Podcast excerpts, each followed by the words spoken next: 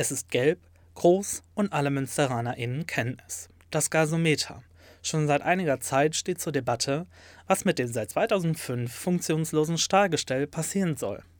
Wir sind in die Innenstadt Münsters gegangen und haben mal nachgefragt. Soweit ich weiß über das Gasometer, daraus sollte mal eine Kletterhalle werden. Wie der aktuelle Stand damit ist, nichts weiteres. Ich sehe das natürlich, wenn man so dran vorbeifährt, dann weiß man, okay, das ist da.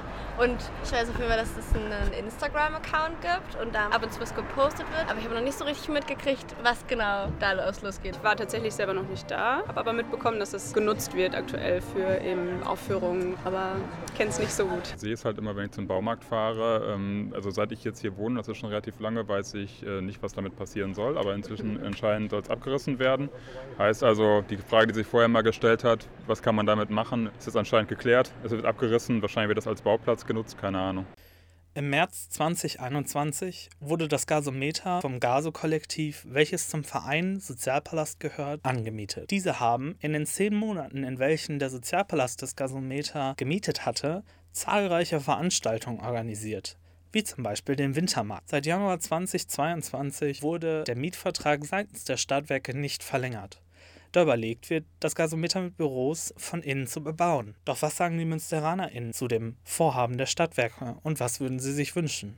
Ich wünsche mir auf jeden Fall für das Gasometer, dass da nicht noch mehr Bürogebäude entstehen, weil ich mir wünsche, dass es mehr soziokulturelle Begegnungsräume gibt in dieser Stadt, weil ich glaube, dass Begegnung an vielen Stellen sehr schwierig sein kann und vielleicht kann das ein Ort werden, an dem das so ist. Und wenn es Menschen gibt, die sich dafür einsetzen und die Initiative zeigen und Zeit haben und vielleicht auch Geld, sich das anzueignen und einen tollen Ort draus zu machen, dann finde ich das deutlich besser, als dass die Stadt sagt, okay, noch mehr Büros. Auf jeden Fall würde ich mir wünschen, dass Gebäude und Orte mit einer gewissen Tradition für den kulturellen Zweck genutzt werden, für die Menschen, die in der Stadt leben, die sich kreativ ausleben wollen. Das würde ich mir also auf jeden Fall eher wünschen.